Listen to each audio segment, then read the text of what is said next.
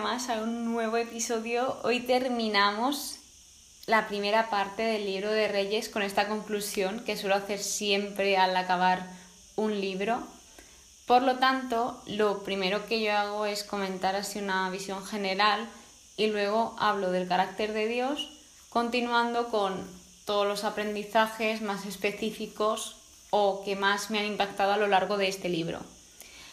De modo que, comenzando, yo cuando leí este título de Reyes pensaba que iba a hablar de Reyes, su reinado, efectivamente habla de Reyes y su reinado, y sí que me ha sorprendido a la hora de aprender de todos los personajes que han aparecido en este libro.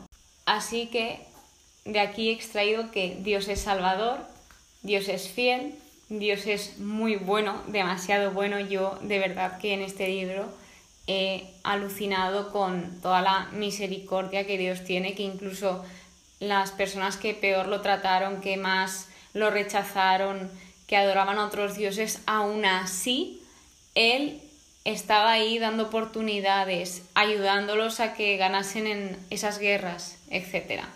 Entonces, a mí esto me sorprendió muchísimo.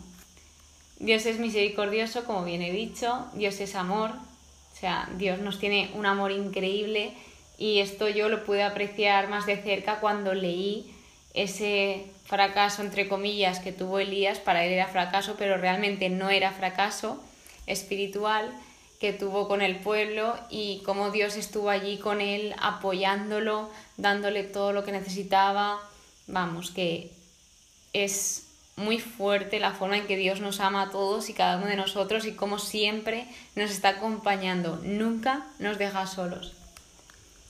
Dios es justo, Dios escucha y responde, Dios provee, nos da todo lo que necesitamos, como acabo de decir, Dios también corrige y castiga, es decir, si tú estás haciendo algo que te va a llevar a la perdición o al mal, Dios permite que pasen una serie de cosas para que tú luego te des cuenta de que si no hubiesen pasado todas estas cosas, tú no estarías ahora mismo en el punto que estás hoy en día. Así que yo doy gracias por todo lo que Dios trajo a mi vida, tanto bueno como no tan bueno, todo lo que permitió, que no que trajo, porque si no hubiese sido por eso yo no tendría el testimonio que tengo y hoy probablemente no estaría aquí hablando con vosotros. Dios prepara, advierte y da instrucciones.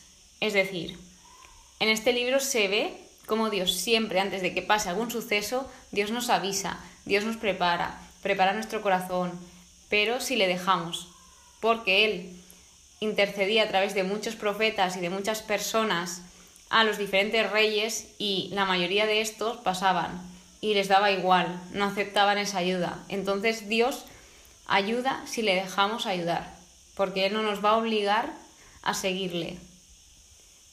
Dios es eterno, Dios es verdad, y se puede observar como cuando se pone al Dios Baal con Dios Yahvé, como el Baal no contesta, no responde en ninguna oración, en cambio Yahvé muestra todo su poder y se observa el siguiente punto que tengo, que es que Dios es uno, Dios es único, solo hay un Dios un Dios verdadero.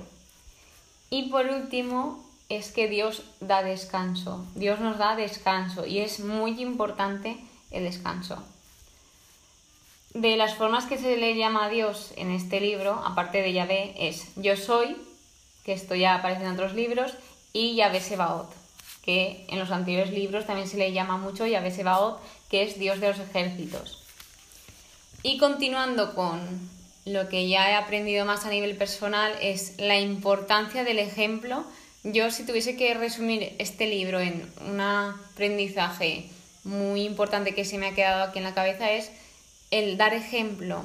Sobre todo en este caso, el ejemplo de los padres. Vemos cómo los reyes se fijan en los pasos de los padres y luego al final ellos acaban cometiendo los mismos hechos que han hecho sus padres.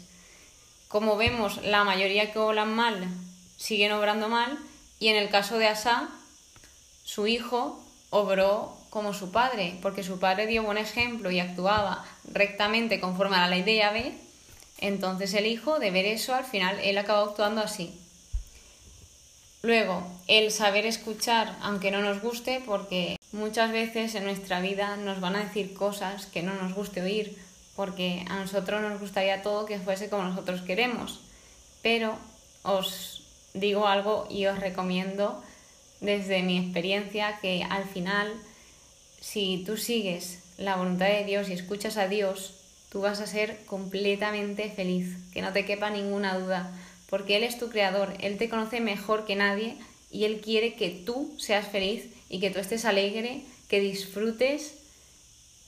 Por lo tanto, muchas veces creemos que una opción nos va a hacer feliz y a lo mejor esa opción nos hace que lleguemos a puntos muy bajos y estemos tristes. Por lo tanto, muy importante que escuchemos a Dios y si no tenemos aún esa relación con Dios o esa confianza con Dios, el pedírselo, porque Él está encantado de que tú le pidas escucharle. Además, en este libro se ven las consecuencias de la obediencia y la desobediencia hacia Dios. Vemos cómo en algunos reinados va muy bien y en otros va horriblemente mal. Y todo esto Dios advierte antes de que pase y te dice, si tú haces esto, tendrás estas bendiciones y si tú haces esto, te pasará lo otro. En medio de tanta oscuridad siempre hay esperanza. Aquí es cuando el pueblo estaba tan mal y apareció de repente Elías, porque en este libro Elías aparece de repente y luego también aparece Eliseo. Pero Elías es ese rayo de luz que aparece en medio de tanta oscuridad. El no darse por vencido porque Dios tiene un propósito para cada uno de nosotros, esto lo extraje cuando yo estaba leyendo la parte de Elías, que Elías, después de demostrar que Dios Yahvé era el único y que era todopoderoso, vio como el pueblo seguía igual. Entonces él pensó que no había servido para nada todo lo que él había dicho o todo lo que él había ido predicando por ahí. Y sí que estaba haciendo efecto, lo que pasa es que él no lo estaba viendo porque estaba en un momento de depresión espiritual, por decirlo de alguna manera. Él pensaba que el que Dios manifestase de esa forma, que era el único, iba a hacer de repente convertirse a todos. Y no, la única persona que puede convertir es Dios y Dios sabe en qué momento convertir a cada uno. Y en esto hay que tener muchísima, pero muchísima paciencia. No tenemos que ponernos ansiosos porque si no vamos a acabar fatal y con esta depresión. Entonces, dejemos actuar a Dios. Si tienes alguna persona que quieres que se convierta, pues oremos todos por ella, porque yo soy la primera que digo, es que ojalá, ojalá todo el mundo pudiese ver el amor de Dios, porque es inmenso. Yo pensaba que a mí esto nunca me iba a pasar, que nunca iba... Yo pensaba que ni iba a leer la Biblia. Y mírame ahora haciendo un podcast hablando a vosotros de todo lo que voy aprendiendo y en este camino, también con mis aciertos y mis errores, porque también soy persona, me equivoco. Entonces, al final es eso, que Dios tiene un propósito para cada uno de nosotros y que si tú ahora estás en un momento de debilidad, no te rindas, sigue hacia adelante porque Dios tiene algo muy grande preparado para ti. Nunca es tarde para arrepentirse, hasta la persona más pecadora se puede arrepentir, que Dios es tan grande en misericordia que te va a perdonar. Si te arrepientes de corazón, lo va a hacer como pasó con el rey. Él se arrepintió y gracias a eso le perdonó la vida. Luego también se ve en este libro que la fidelidad de David, esto se ve más por el principio, salva a su hijo Salomón. Es decir, Salomón empieza a cometer una serie de fallas y finalmente las consecuencias de esas fallas afectan al hijo, no a Salomón, porque Dios prometió una serie de cosas a David y Dios es fiel a su palabra y cumple todo lo que dice. Entonces, qué importante es que seamos fieles a Dios porque luego todo eso repercute en nuestros hijos. Todo lo que hagamos ahora va a repercutir en nuestro futuro. Algo muy importante que también destaca mucho este libro es el casarse con alguien con diferentes creencias que tú. Y esto trae problemas muy, muy, muy grandes. Lo vemos a partir de Salomón, que él se casa con alguien que no es de su mismo yugo, que tiene otras creencias y al final acaba deslizando su corazón hacia otros dioses. Es muy difícil, prácticamente imposible que tú estés con una persona que si tú crees, la otra persona no cree o al revés. Se os va a hacer muy difícil, pero muy difícil esa relación, porque si para alguien que cree pone como primero a Dios y la otra persona no pone como primero a Dios o pone a otro Dios, al final va a surgir una diferencia muy grande entre vosotros. Por lo tanto, advierte Dios del yugo desigual. El poder de la oración. También vemos cómo Elías y toda la gente que ora en este libro se le concede esa oración que Dios escucha. Y por último, vuelvo a hilarlo con esto del carácter de Dios, que Dios nos da descanso, es la importancia de descansar. Si nosotros no descansamos, al final es imposible darlo todo a los demás. Tienes que descansar para poder servir a los demás. Y eso ha sido todo por hoy, ha sido un poco resumido.